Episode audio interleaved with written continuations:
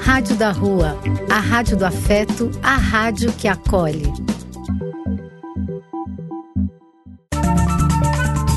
Apoio: Casa de Vó, Banho para Geral e Instituto de Políticas Relacionais. Programa e quem quiser que conte outra. Depois de ouvir uma boa história, é conversando que a gente se entende.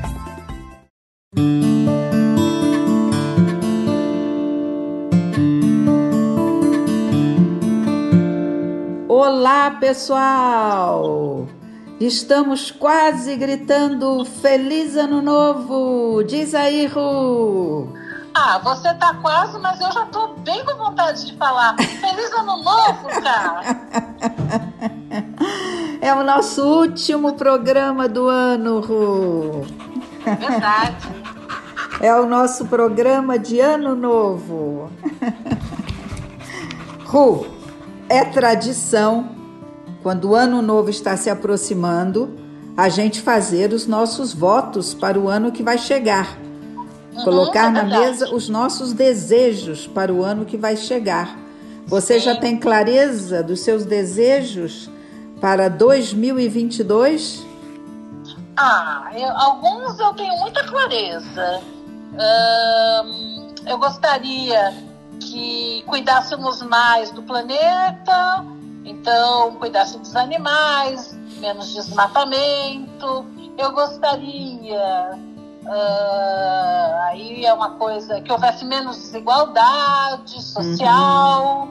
Eu gostaria que todos pudessem ter uma casa para morar e uma comida quente para esquentar a barriga.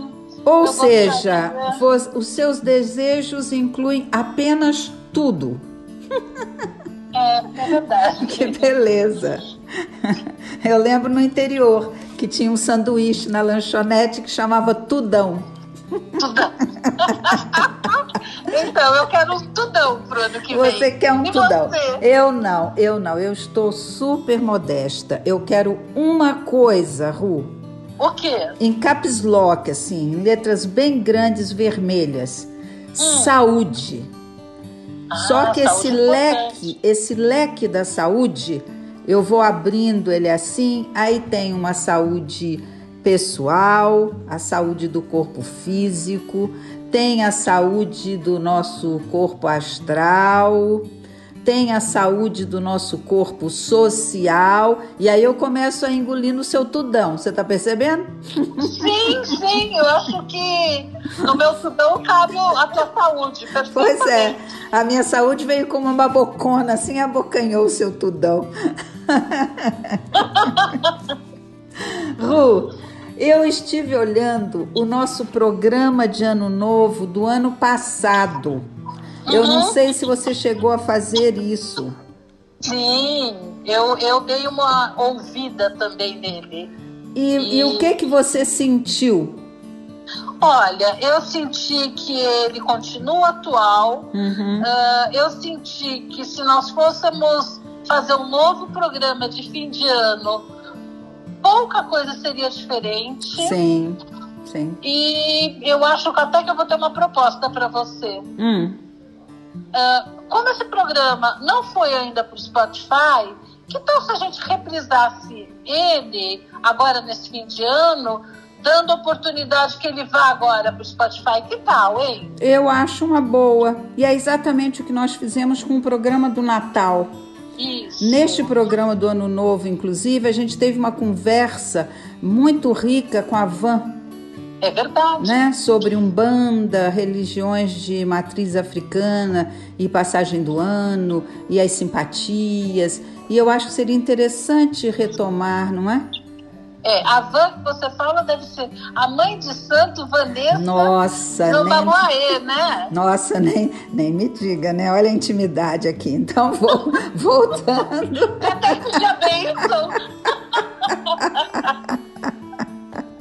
Voltando, sua bênção, Van, com todo respeito, a mãe de santo Vanessa Labigalini, filha de Obaluayê, que nos deu uma entrevista. a nossa querida Van, já fui falando com a maior intimidade, né? Ah, vamos fazer isso então, Ru? Ah, eu acho uma ótima. Então vamos lá. Enquanto a gente saboreia o seu tudão, uh, a gente ouve novamente o nosso programa de Ano Novo do ano passado. Vamos lá? Sim. E desejo para você e para todo mundo muita saúde. Ai, saúde para todos nós. Saúde em todos os níveis, saúde mental, né, para diminuir negacionismo e colocações tão ignorantes e impensadas, saúde em todos, em todos, todos os níveis, tá? Que venha o tudão dos pedidos. que venham. venham. Vamos lá, Ru.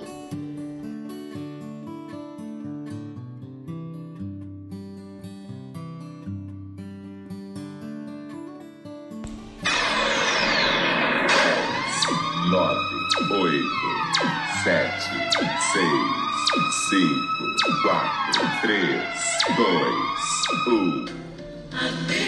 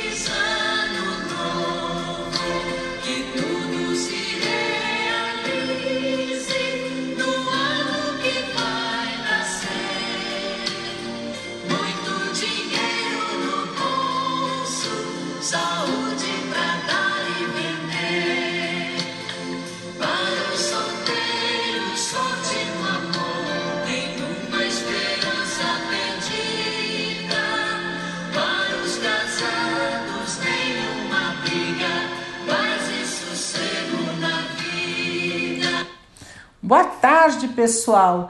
Essa é a Rádio da Rua, a rádio do afeto, a rádio que acolhe. E este é o programa E Quem Quiser Que Conte Outra. Ru, que alegria estar aqui no último programa do ano, o nosso Quem Quiser Que Conte Outra, na Rádio da Rua. Eu adoro quando eu leio isso a Rádio da Cidadania, Espiritualidade e Magia. Tudo bom, Ru? Tudo bem, Cá. E você? Pronta para o final do ano. Ótimo. Eu escolhi essa música hoje porque era desta maneira que minha mãe, quando a gente era pequenininho, minha mãe acordava a gente ao som dessa música, ela que cantava, né? Mas me traz muitas recordações. Que gracinha isso.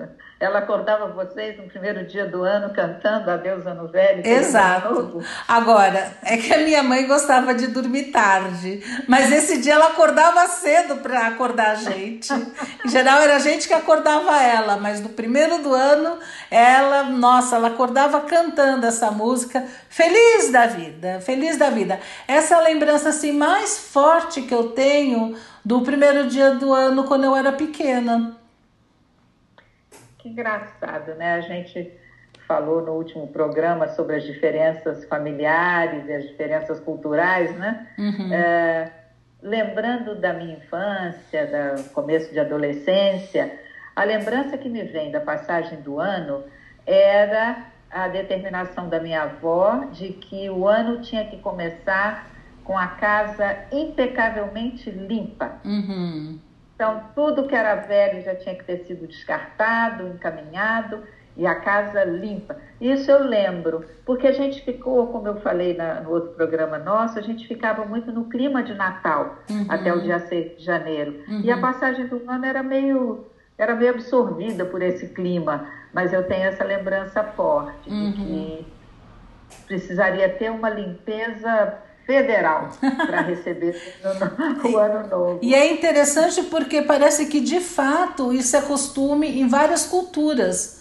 Não só uh, da sua avó ou o grupo que a sua avó pertence, uh, vários outros grupos, parece que os budistas têm esse hábito, uh, outros, outras culturas têm exatamente esse hábito de promover essa limpeza, né? Como, como se fosse para entrar no ano novo com as coisas todas arrumadas. É muito interessante. É interessante É. perceber como é, é muito cultural isso, né? A gente pensa que simplesmente é assim, mas não, é cultural.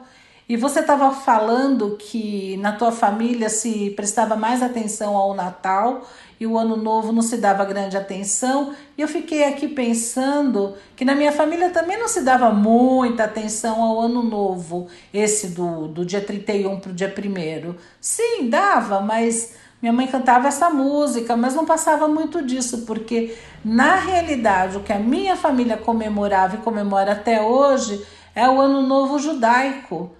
E o Ano Novo Judaico ele acontece em outra época do ano. E as comemorações são muito diferentes dessas comemorações que a gente tem para o Réveillon. Ru, em que época do ano é, é o Ano Novo Judaico?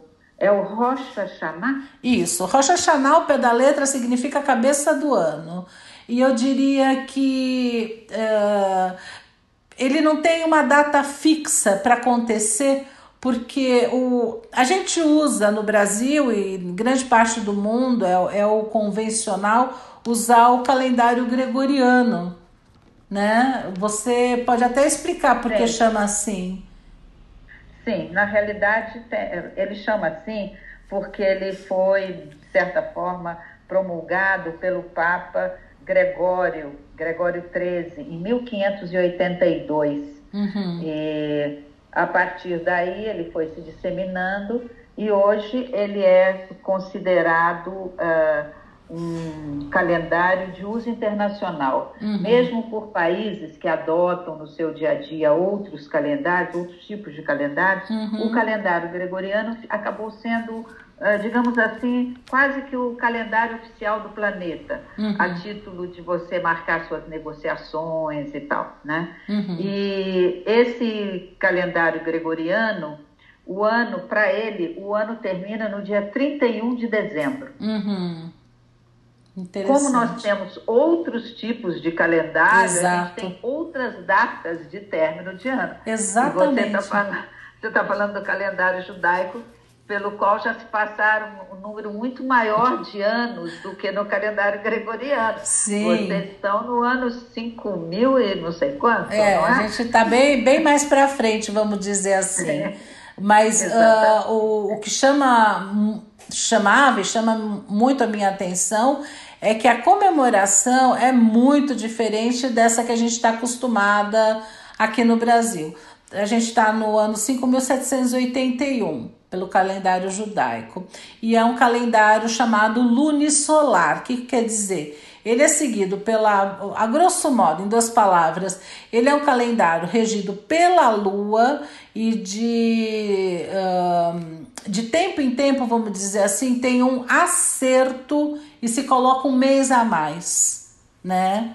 Então, de repente, dentro desse calendário tem um mês que se repete de tantos em tantos anos. Seria, vamos dizer assim, para ficar familiar, parecido com o nosso ano bissexto, que de repente fevereiro tem mais um dia para fazer esse acerto. Não é bem assim, mas é meio parecido. Agora, o mais interessante é como que eram as festividades. Ahn, o ano novo judaico ele não é ele tem é lógico que um dia mas ele é um processo né tem todo uma preparação que se faz antes e ele continua por um tempo e depois você só termina depois do famoso dia do perdão. Agora, enquanto criança, as coisas mais significativas de lembrança na passagem do ano era comer ah, um pão trançado ah, que chama ralá. Só que assim, a ralá é, um- é, um, é um pão trançado, etc, etc, que ele é comido em todas as festividades. Todo Shabat ele é comido, todas as festividades ele é comido. Só que essa ralá, né, e a forma de prepará-lo também, cada ingrediente tem um, um, uma, um motivo e tudo mais, né? Todos os ingredientes eles são simbólicos e então normalmente se come uma halá comprida. No ano novo você come uma halá redonda, né? Simbolizando continuidade, eternidade. Outro simbolismo relacionado ao fato dela ser feita da forma redonda, como assim, começo e fim, o redondo tem a ver com o infinito, é como se fosse pedindo para ter bênçãos sem fim nesse ano que começa. Outra coisa que se come, uh, que era bem característico do ano novo judaico, é a maçã com mel. O a halá também, né? Esse pão também ele pode ser mergulhado no mel. Agora é interessante a gente pensar por que, que se come mel e não se come geleia ou açúcar, se você quer apenas trazer o doce. Mas é que o mel ele tem uh, um significado específico, mais amplo do que um simplesmente, não é um simples doce.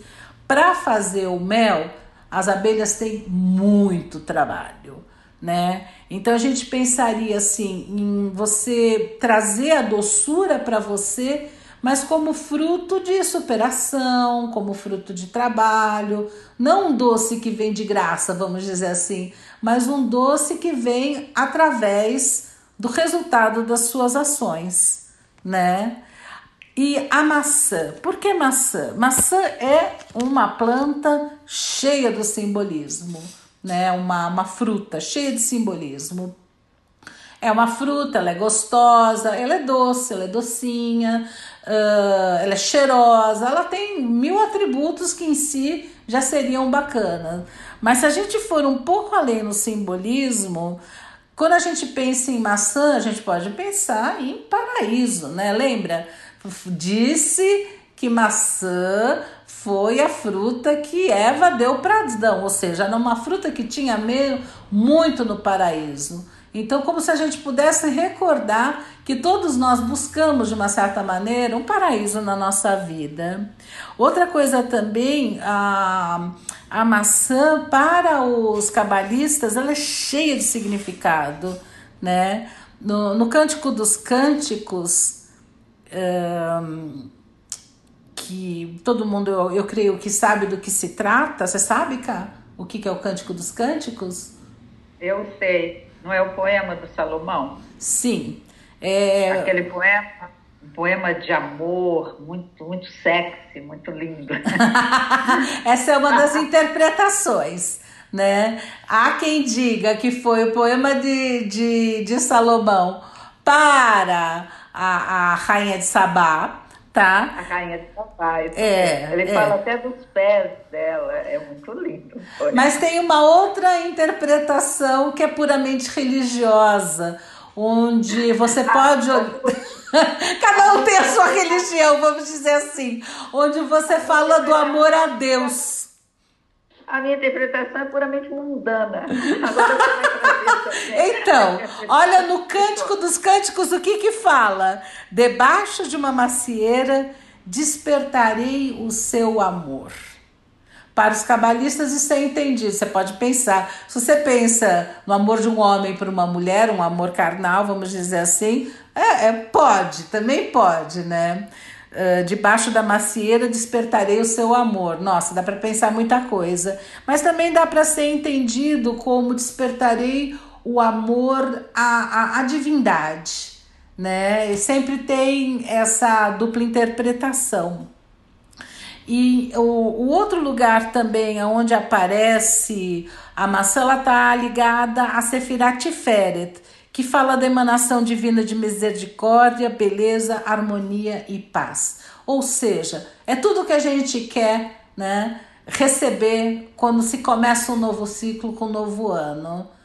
Então, assim, as grandes lembranças que eu tenho acerca da passagem de ano judaico são essas, essas esses três alimentos ritualísticos que se come na passagem de ano.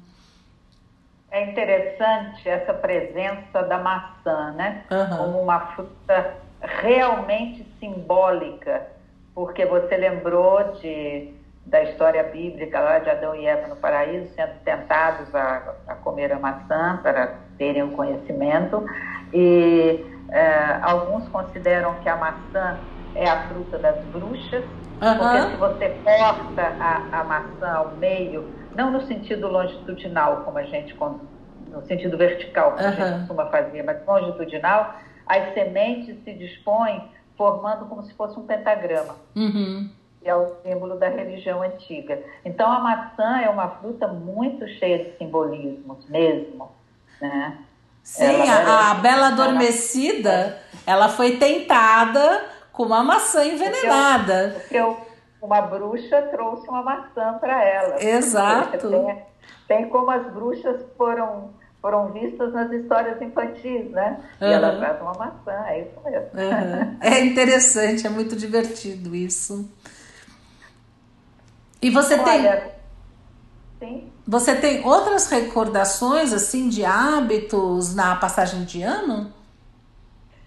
Não, não. Eu estou ouvindo você falar da- das comidas, né? É, tinha só aquela brincadeira que não podia comer é, nenhuma ave que fiscasse para trás, porque no- na passagem do ano você tinha que comer alguma, alguma ave que não ciscasse para trás, não te puxasse para o passado. Eram brincadeiras que Uhum. faziam, né?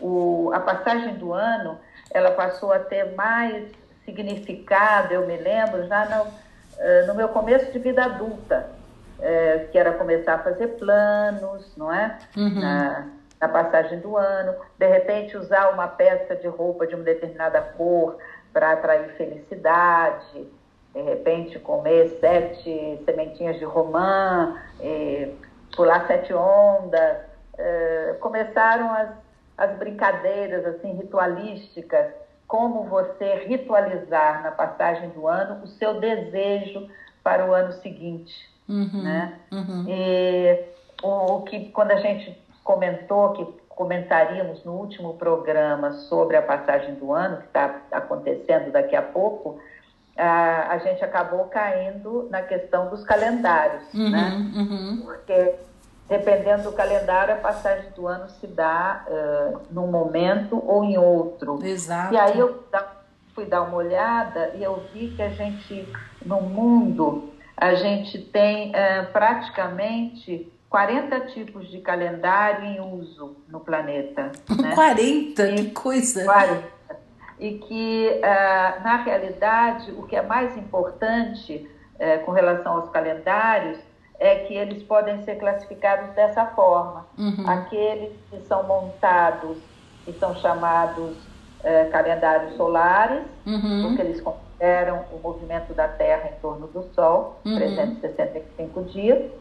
Eles podem ser lunares, que em vez de considerar focar no Sol, né, na Terra em torno do Sol, ele se foca nos, nas lunações, que são Uhum. os vários, os 12 períodos da Lua, Uhum. né? Mudando de lua crescente para minguante e tal. E aos calendários, como o judaico, que são considerados lunisolares, que Olha. abrange esses dois, esses dois movimentos, né? Uhum. É, é, o, o que me fascina nisso tudo, Ru, é que nada está pronto, assim, nada está dado definitivamente. É. Não é quando a gente começa a olhar, tem Aham. uma mutação, não é como se fosse um aprendizado, uma mudança e eh, hábitos que eram comuns, sei lá, 50 anos atrás, hoje já não acontecem mais, são outros hábitos, são novidades. Eu acho que isso é o, é o fascinante dessa. Sem dúvida. Então, pensando nisso, uma coisa que eu fui pesquisar é sobre quando começou a se ah, comemorar o Ano Novo, e faz tempo. Né? Quer dizer, acho que Nossa, desde que o mundo é mundo se comemora ah, o, o ciclo, né? o começo de um novo ciclo, mas ah, comemorar dia 1 de janeiro foi em 46 a.C. E foi o imperador Júlio César que decretou, isso que é engraçado, né? Ele decretou que no dia, nesse dia 1 de janeiro seria comemorado o ano novo baseado no calendário juliano. Assim, com o passar do tempo, essa data tor- tornou-se um marco. E hoje em dia muitos países comemoram. Agora, Uh, os romanos eles dedicavam o dia primeiro a Jano, o deus dos portões. O mês de janeiro foi criado pelos romanos no século 8 a.C. e seu nome era uma homenagem a Jano, deus romano das mudanças e das transições. Interessante. Na mitologia romana, Janus ou Jano é a divindade bifronte, quer dizer, ele tem dois rostos, que mantém uma das suas faces sempre voltada para frente, o porvir, e a outra para trás, em apreciação ao que já passou. Simboliza o término e o começo, o passado e o futuro. É o Deus da transformação e o mediador das preces humanas dos demais deuses.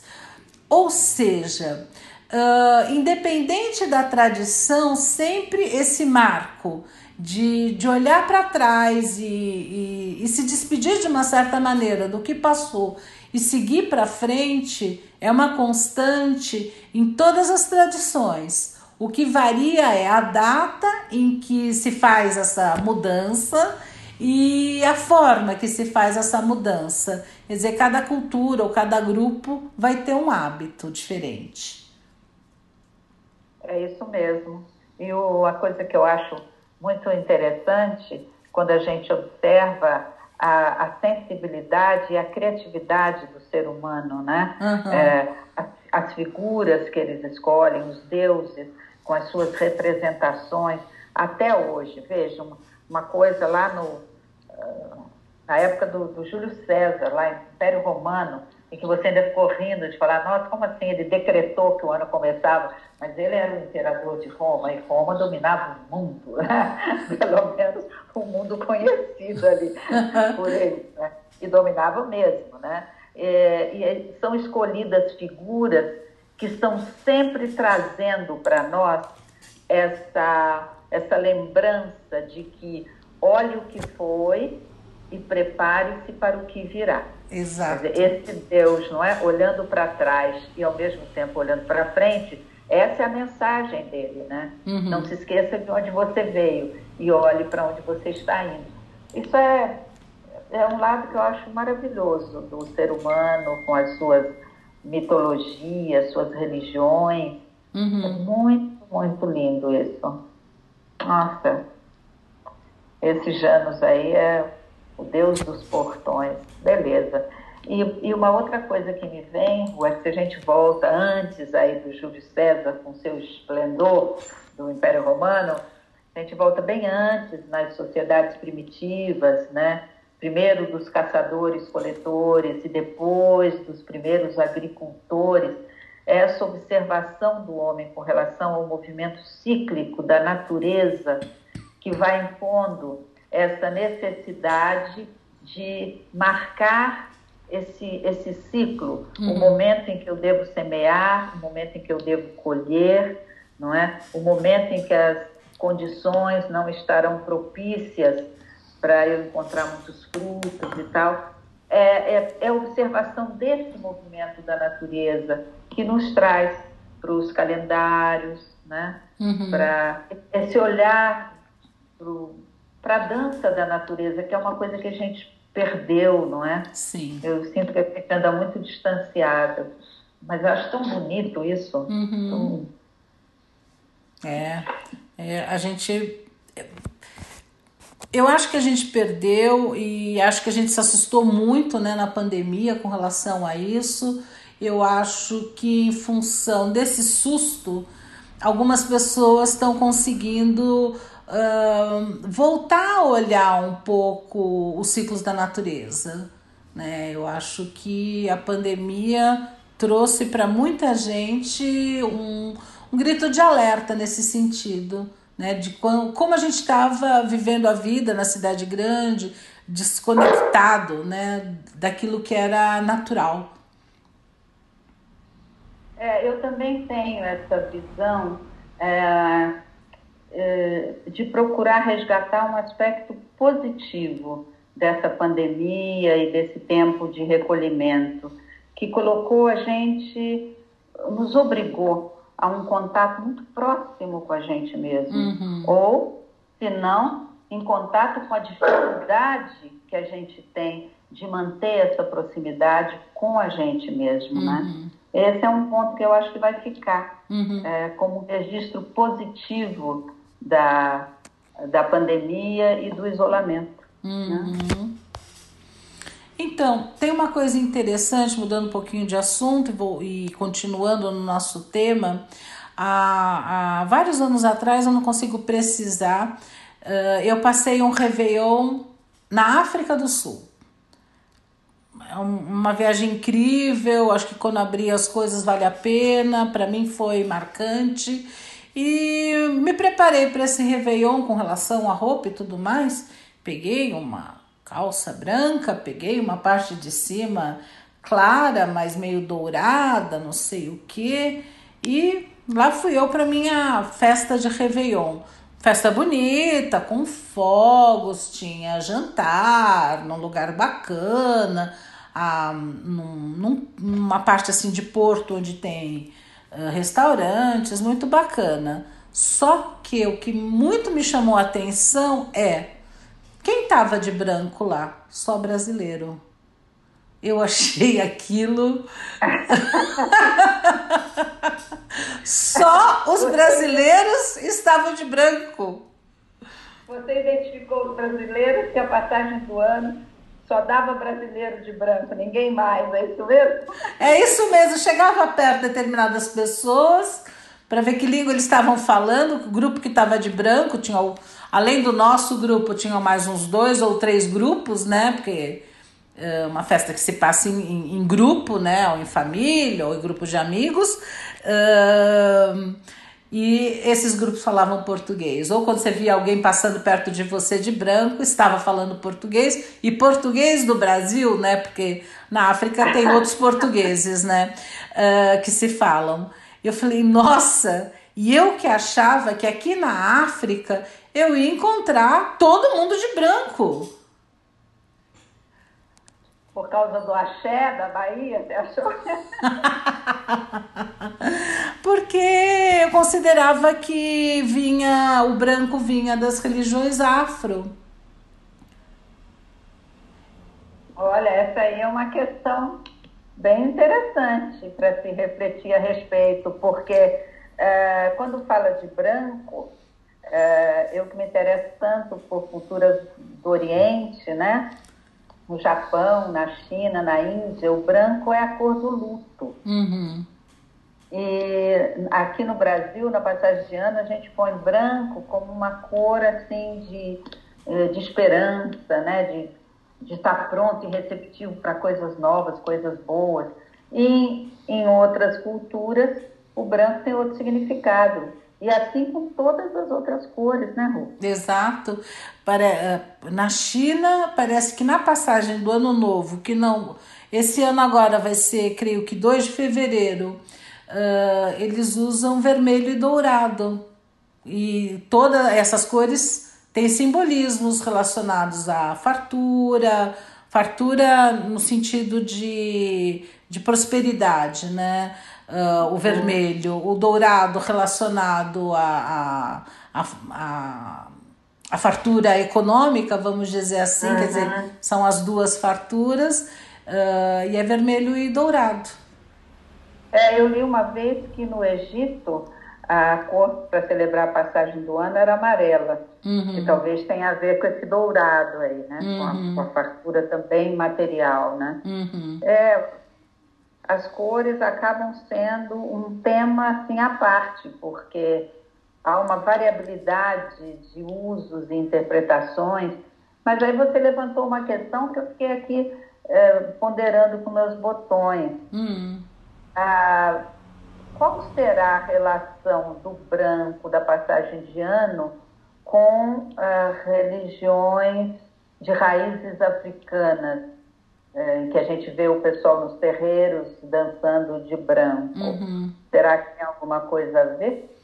É, Eu creio que sim. Eu já li que, ah, na realidade, no Brasil, se usar o branco vem dos anos 60, 70, ou seja, não é um, um hábito antigo. E parece que o pessoal ah, viu pessoas de religião de matriz africana fazendo seus trabalhos, suas obrigações no mar, acharam bonito e resolveram fazer igual. Mas eu acho que quem melhor pode falar para a gente seria uma pessoa especialista. Nós resolvemos entrevistar então Vanessa Labigalini, que é sacerdotisa de Umbanda, ela é babalorixá e ela é cientista da religião também para saber um pouco da onde veio esse hábito de branco nas festas aqui no Brasil de, de Réveillon. Vanessa, antes de mais nada, eu preciso dar as boas-vindas para você e dizer que estamos muito orgulhosos de ter aqui a sua presença nesse bate-papo. Muito obrigada. Ah, que lindeza! Eu que agradeço esse programa tão novo e tão potente já na Rádio da Rua. E por mais que seja a nossa casa, é, o convite não é. Então, o convite foi um convite tão bonito. Eu amo receber convites. Eu acho tão bonito porque não sou só eu, é um montão de gente que vem por trás. Quando a gente tem conhecimento, esse conhecimento não é nosso, é para a vida. Então, agradecer Carmen, agradecer Ruth é, agradecer aos mais velhos, aos mais novos, e os mais novos de programa da Rádio da Rua são vocês, hum. que trazem a história na ponta da língua, a história na alma, que pode enobrecer as pessoas de dizer todo mundo tem uma história para contar. Então, que bacana termos a nossa aqui para poder irradiar para as pessoas. Muito agradecida mesmo. Ah, é para eu responder. Sim. É, então tá. É, essa história é muito interessante nessa época do ano, porque muita gente coloca reparo das festividades e o que acontece e não acontece. A história do branco, muita gente de outras religiões que iam no final do ano ver a praia, viam pessoas de branco, isso bem no comecinho da história eram mais do candomblé. Candomblé e Umbanda, nessa história do, do branco, brigam como o chimichurri para Argentina e para Uruguai. Uhum. Ah, foi a gente que começou, foi a gente que começou. E na verdade foram todos, não tem essa concorrência, tem a devoção, na verdade, dos rituais serem feitos na praia, é, principalmente no dia 31. Muita gente da Umbanda festeja e saúda Iemanjá nessa época, nessa virada. Essa virada é muito importante, né? quando a gente termina um ciclo e começa outro. Então a gente tem claramente na praia essa forma de atração de saudação. Então as pessoas iam fazer todas as suas oferendas, seus trabalhos, é, tudo o que era feito nessa época na praia de branco. As pessoas que estavam lá naquela ocasião, porque eram férias, etc., viram essas pessoas e começaram a contagiar de que lindeza o branco. E aí começou. Isso é a demonstração da cultura, da religião, quando ela passa para para a atmosfera social, para a atmosfera cultural. Uma pena que isso não se fez com crédito de que isso é das religiões afro, como a gente fala que o Natal é dos católicos, porque ainda essa briga é, de raça, essa briga da tolerância religiosa, ela é gigante nesse sentido. Então, quando vocês fazem essa pergunta, é uma pergunta que faz com que a ignorância é, vá perdendo terreno, o preconceito vá perdendo terreno para mostrar o conhecimento. Isso é fruto e crédito das religiões afro que cultuavam as suas divindades nessa ocasião e colocavam branco para isso. Nossa, Van, você fala uma coisa que nunca tinha me ocorrido na realidade, a gente vai passando batido sem dar crédito para o que vem de raiz africana. E você está trazendo que um hábito que a gente cultua já há algumas décadas de passar o ano de branco veio pela observação das cerimônias feitas à beira-mar pelo pessoal do candomblé ou da umbanda. Ah, Isso mesmo.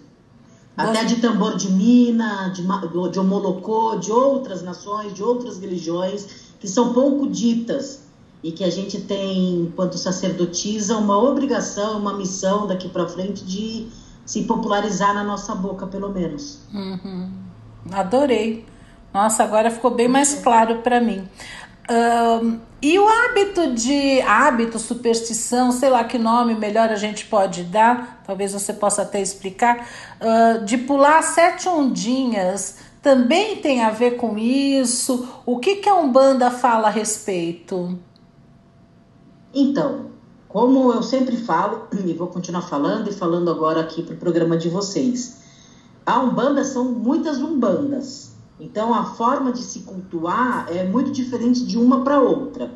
Aí, como eu gosto muito de estudar o geral e o cada um, é, e sem certo ou errado, mas sim da força que tem essa reza, o sete é um número extremamente cabalístico para geral, não só para Umbanda, e foi consagrado assim para um montão de coisa, entre elas de um ritual. Esse ritual, quando se trouxe na praia, se pulou sete ondas.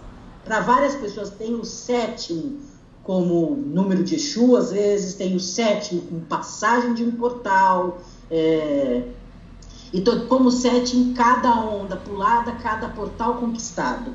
Então, se isso cola em vocês, cola em vocês. Se cola em cada um que está ouvindo, cola em cada um que está ouvindo.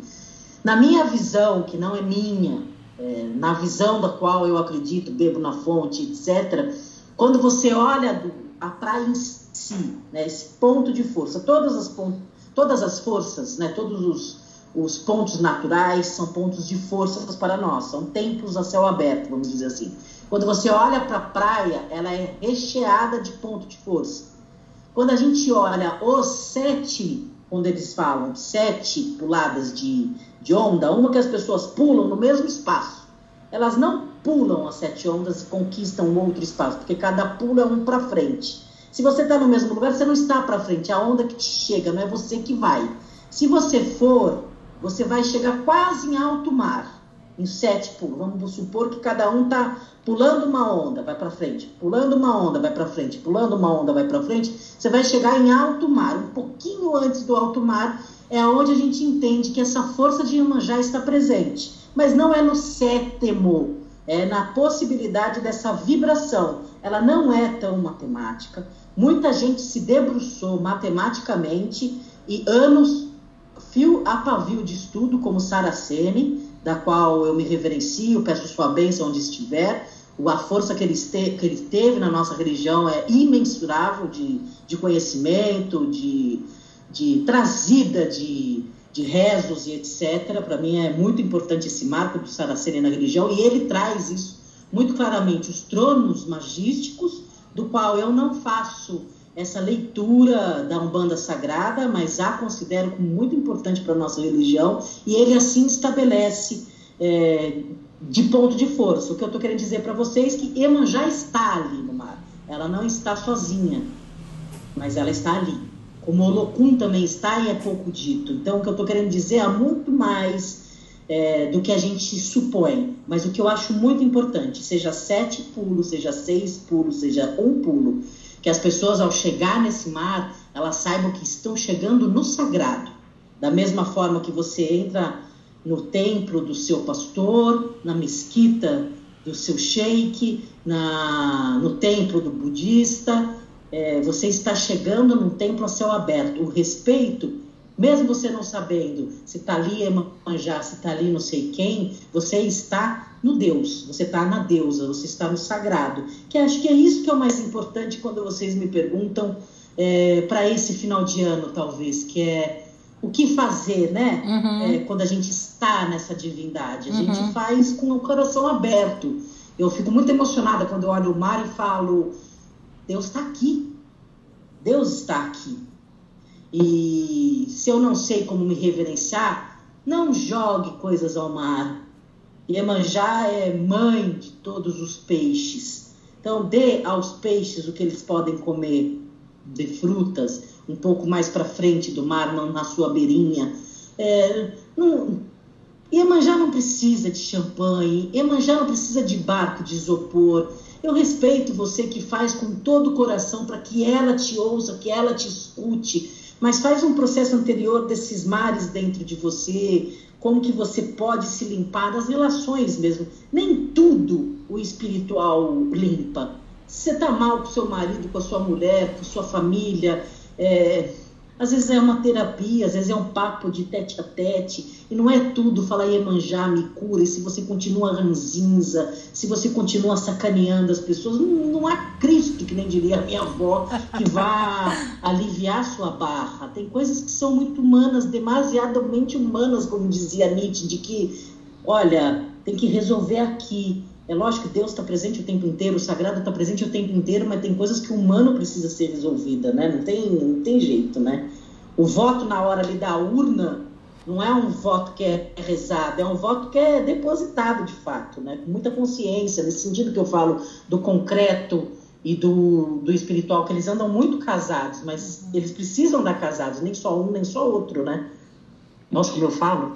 Vamos, eu adoro ouvir, eu adoro ouvir. Uh, duas coisas, duas coisas me vêm aqui quando você fala. Uma delas é dos presentes para Iemanjá, e é muito comum a gente ver no dia seguinte a praia muito suja, porque o mar devolve, né? E a outra coisa, as sete ondas.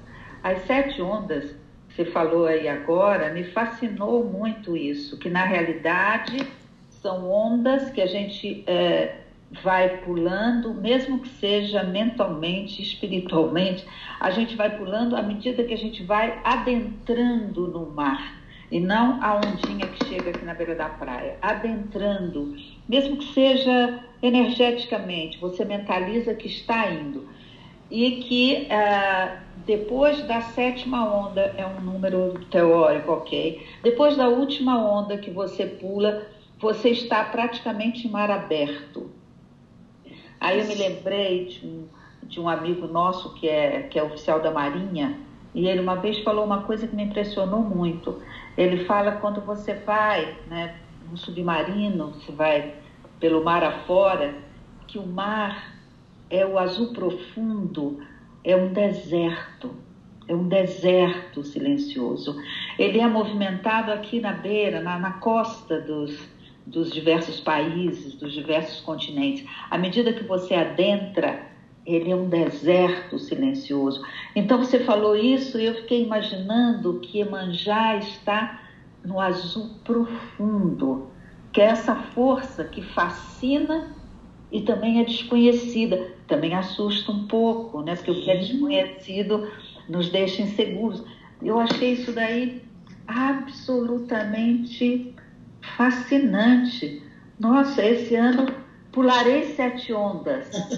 Vou colocar. Há um mundo embaixo do mar, né? Nossa. Há um mundo embaixo do mar. Desconhecido, né? Pela nossa religião, a gente acredita que é por lá que vamos embora. Que lindo isso! Nossa. É. O nosso despregar é pelo mar. E tem todo o ritual para isso, né? Tem toda a crença para que a gente vá galgando, pensando, refletindo. E a gente entende que o nosso último despregar é a partir de lá. Quando você fala do azul profundo e do silêncio, é. É isso. É isso aí. Por isso que quando você está no mar, precisa muito se preocupar. Médium, é, que já está iniciado, que já é feito, que já trabalha, não se come nada no mar não se bebe no mar, não, na praia, você vai com a sua família, você não vai ficar tomando uma cervejinha. É, tem todo um. A graça acaba ali. Então, quando você já conhece todas as histórias que existem, todos os rituais e respeito, é complexo né, o conhecimento nesse sentido, né? Mas eu acho ótimo que se popularize, eu acho maravilhoso que as pessoas pensem no final do ano de ir ao mar, é, mesmo ainda fazendo com tanta confusão, eu acho bonito e acho bonito que a religião ultrapasse nesse momento os templos, terreiros e casas é, de axé. Eu acho muito bonito isso. E é nessa hora que a gente, como médium, pessoas próximas do povo de axé, que precisa conversar com as pessoas para esclarecer, para esclarecer não, para deixar mais, mais fácil, mais palatável esse conhecimento. É, é bom. Então, às vezes a gente fala, ah, esse povo ignorante. Esse povo ignorante mesmo, porque não conhece. Como que você conhece uma realidade? Quando você mostra para a pessoa. Ninguém é obrigado a conhecer alguma coisa. Não tem como. Tem muita má vontade, mas estou falando de quem está com boa vontade de conhecer, né? Porque quem não quer conhecer, gente, não vai conhecer. Quem não quer saber, não vai saber. Então, não- aí- não dá para jogar, que nem diria, com a minha avó na minha cabeça, deve ser o Natal. É, pérolas aos porcos. Não dá para você ficar jogando num terreno que não dissemina, dissemina né? Mas pessoas que estão ali, que não sabem, mas quer saber, aí é uma maravilha. Aí é uma missão nossa de, de, de, de mostrar. Nossa, para mim, essas sete ondas assumiram uma outra dimensão. Axé. É, eu tô aprendendo muito. A cada momento eu aprendo algo novo, tô adorando. Eu acho, eu faria mais uma pergunta para a gente encerrar essa nossa conversa deliciosa, para não ficar o dia inteiro aqui no papo, que está muito bom. Você, enquanto sacerdotisa de Umbanda, o que, que você recomendaria para as pessoas passarem bem o final do ano? Uau! Eu recomendaria que as pessoas tivessem lucidez nesse momento de pandemia, que não olhasse só o- a sua necessidade de sair do isolamento, mas que olhasse o mundo como parte de si mesmo.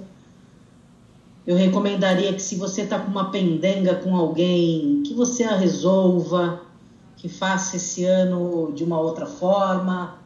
É, e que a gente consiga perceber que esse amor, essa paz, essa, essa história toda que a gente recomenda para todo mundo, saúde, paz, etc., ela precisa ser reconquistada internamente e é uma batalha. A gente se conhecer, conhecer o outro cansa, não é fácil. É... O tempo inteiro o ser humano, o outro ser humano nos coloca em prova e a gente tem uma prepotência de que a gente já sabe tudo o tempo inteiro e que a gente não precisa saber do outro. Que a gente possa, de fato, nos chafurdar em nós mesmos e ver quais os nossos buracos, os nossos gargalos, as nossas questões, para que a gente possa encontrar o outro com esse copo mais vazio de nós mesmos, de nossas prepotências, para poder dar uma zerada para começar o ano. Eu recomendaria isso. E mais diálogo. E teria algum ritual que poderia ajudar nesse processo? Ah, tem muitos. É, Palmeirinha da Macumba, tem muitos. É, é, se você tá com a sua família, com quem você gosta, e família nessa família, para mim, é uma família extremamente ampla. O que veio com você, o que te deram, o que você jogou fora e pegou de novo, o que você considera família, mesmo entendendo espiritualmente que se você veio com uma, é, você vai com ela para outras vidas, então é bom você dar uma garibada nessa aí. É, se você está junto com essas pessoas nesse momento da virada, né, do 31 para 1, antes de chegar na meia-noite, você começar a pegar sementes, cada um da família. Alguém pega arroz, alguém pega feijão, que tem em casa mesmo, não precisa buscar, comprar, ficar na fila que nem louco na pandemia. Vê que sementes que você tem na sua casa, coloca num pote que bonito, num pote vistoso, que cada um complemente ali cada semente e possa imaginar que o que vocês estão colocando ali é o melhor de cada um. E faz um pote bonito que fica até que nem um artesanato, assim, uma parte de feijão branco, uma parte de feijão preto, uma parte de arroz, uma parte, sei lá, vai criando um grão de bico, uma lentilha que todo mundo tem nessa época. E que se você imaginar que cada punhado que cada um coloque é uma semente nova, que mesmo pensando que nesse punhado não é tudo que germina, mas que o que germine seja feito no coletivo dessa família, eu já acho um ritual muito bonito. Eu também achei. E aí depois é bonito. Belo. É, deixa lá, deixa lá uma semana, é, deixa lá sete dias, bonito ali, como não é para ah, mas aí não vai ficar para sempre, nada é para sempre. Então é sempre, sempre pensar nisso. Nada é para sempre, isso que é o que é o mágico. A família inteira pega esse esse pote tão bonito que foi feito, que ali vai ficar misturada as sementes de cada um, o que foi bom de cada um, coloca numa água bem boa, depois mistura com pétalas de rosa branca, uma essência de alecrim, cada um toma um banho, cada um dá um banho para cada um. Aí tá feito. Para o 2021 ser feito uma família, ser feito com pessoas que gostam, já tá feito. Que lindo. Axé. Maravilhoso. Mas precisa fazer. A, a Umbanda, ela é bonita de ser dita. A moçada aqui, essas meninas, Ruth e Carmen, do, é, e quem souber que conte outra, gosta muito de contar história. Eu recomendo que vocês, além, não as meninas, mas as pessoas que estão ouvindo essa, essa, esse lindo programa, faça. A gente acredita na Umbanda que a ação é que faz a resolução.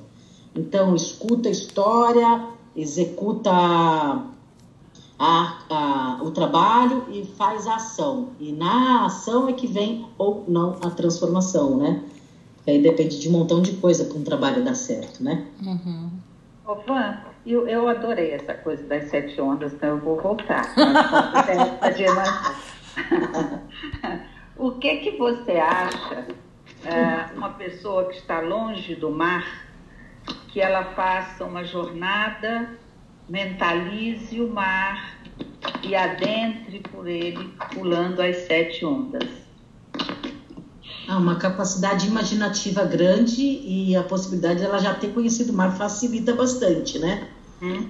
É, se ela puder colocar uma, uma um, um, lugar bonito, assim, um, não alguidar, né? Que as pessoas não têm alguidares, mas é assim, um, um uma Vasilhame. boa é, com água, colocar um pouco de sal, misturar um pouco parecido com o que é o mar mesmo, para sentir o cheiro dessa, do sal, da salmoura em si, é, colocar os pés literalmente lá e aí ficar céu aberto, imaginando, né, mexendo os pés, imaginando, já facilita bastante a sua chegada, né? Que lindo, gostei, gostei bastante. Porque eu imagino que eu não sou a única que estou longe do mar, né? É verdade. Época. Então, eu acho importante a gente trazer o mar de Iemanjá para dentro da gente, ou, se não trazer, já que ele está sempre lá, reconectar com esse mar. É maravilhoso. A Marília, a astróloga que vocês entrevistaram, falava uh, da, do ar, que vai estar muito presente. Então, ar é imaginar, é pensar, é idealizar. Então, isso é uma coisa boa, que já junta muita coisa aí, né? Da possibilidade da gente imaginar. Mandela ficou preso mais do que 30 anos, para eu não errar quanto tempo foi, foi mais. Ele contava muito que se não fosse a imaginação dele, ele já teria morrido. Então, que a gente se desamarre das nossas grades internas com a nossa imaginação boa, mas precisamos ter coisas boas para pensar. Isso é uma vibração constante que a gente precisa atingir a nossa cabeça, o nosso pensar. Né? Isso é a atitude cotidiana do ah, porque aquele outro fulano não sei o que, é porque outro não hum, isso você não vai vibrar positivamente nunca, né? É o seu forçar, o seu hábito da cabeça de ficar no pensamento mais para cima, né? Isso não é tão simples assim, né? Tem um autor, tem um autor americano que eu gosto muito, ele fala uma coisa que eu acho linda.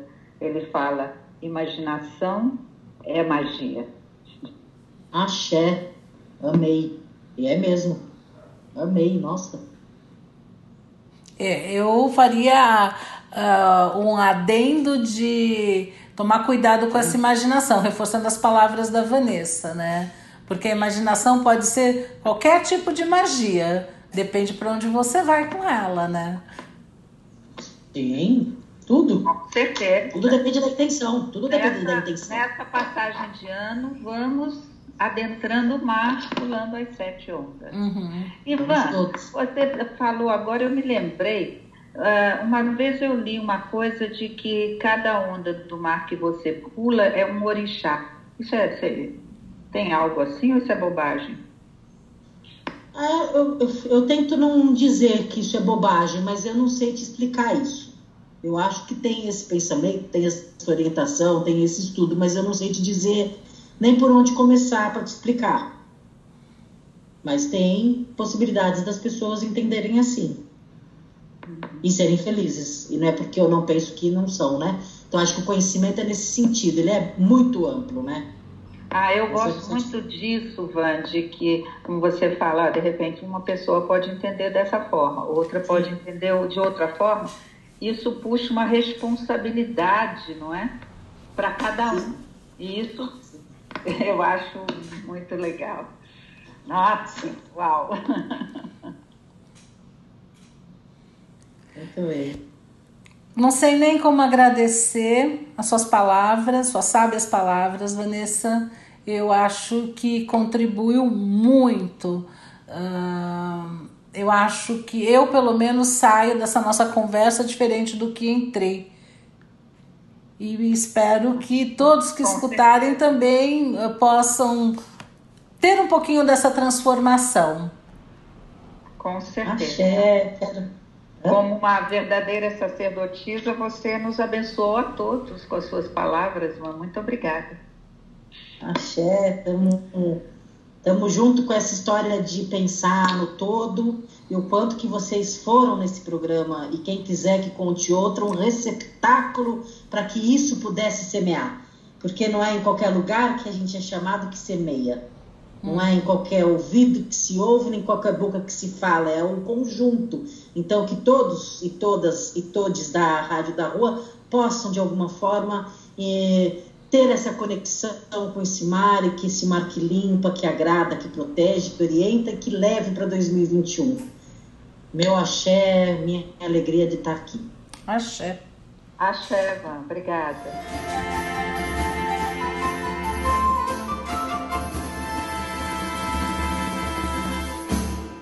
Carmen, eu adorei a nossa entrevista, a nossa conversa com a, com a Vanessa. Foi muito rica, né? Sempre conversar com ela, a gente aprende bastante, é muito bom. Eu tenho um grande problema quando eu converso com a Van, porque eu não tenho vontade de parar. Esse é o problema. Ela tem sempre muita informação e traz de uma forma muito afetiva, muito redonda. Eu realmente gostei bastante. Uhum. Acho que deu dicas ótimas para gente celebrar e se abrir para esse ano que está vindo. Uhum. Gostei bastante. É, eu acho que eu vou fazer o ritual do feijão.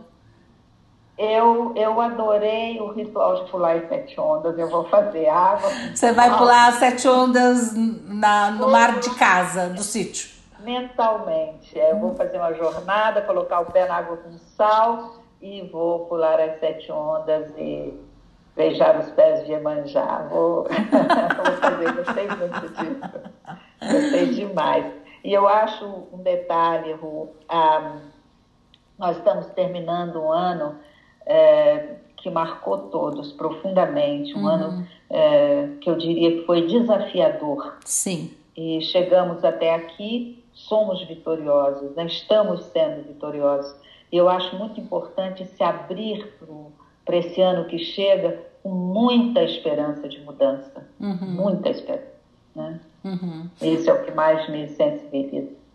É, uh, eu acho, concordo contigo, somos vencedores porque foi um ano altamente desafiador e vão ficar aberto para o que vem. Uhum. Né? E com uma sensação de que se conseguimos chegar até aqui, a gente é capaz de seguir em frente. Né? Uhum. Uh, eu acho que dá para pensar nesse ano como um ano que nos fortaleceu, porque se superamos um grande desafio que foi todas essas novidades que a pandemia trouxe, né? Uh, ameaça de morte e tudo mais, eu acho que, olha, a gente é capaz de lidar com muita coisa. E eu vou tomar como norte para mim, nesse ano que está chegando, uma fala que a Van teve uma vez na, naquela aula do curso de ervas, que a gente adora fazer. É, ela disse: dê o passo, o orixá põe o caminho eu vou tomar isso como um mantra para 2021. Uhum. Vamos dar os passos uhum. e acreditando que o caminho será posto sob nossos pés. Uhum. Isso, esperança. É o que a gente quer para todo mundo que está nos ouvindo aqui na Rádio da Rua. E que a Rádio da Rua continue trilhando o seu caminho de abrir espaço para cidadania, para a espiritualidade e para magia. Essa, essa é a sina da, da nossa Rádio da Rua. Né? Uhum. Ru, Parece que você escolheu uma música muito linda para a gente finalizar o programa. Uhum. Uma bela poesia, uma bela letra. Vamos lá. Vamos lá. Nós vamos ouvir amanhã. A, a música vai ser cantada pelo Caetano Veloso, não é dele, mas vai ser cantada por Ah. ele. É a música do Ah, Guilherme. Arantes, mas a gente Isso vai ouvir uma versão com Caetano Veloso. Feliz Ano Novo para todos. Feliz ano novo para você também e para todos.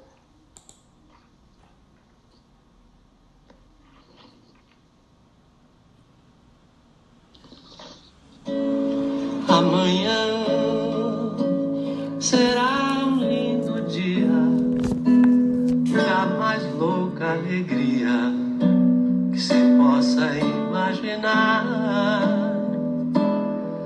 Amanhã força pra cima que não cessa.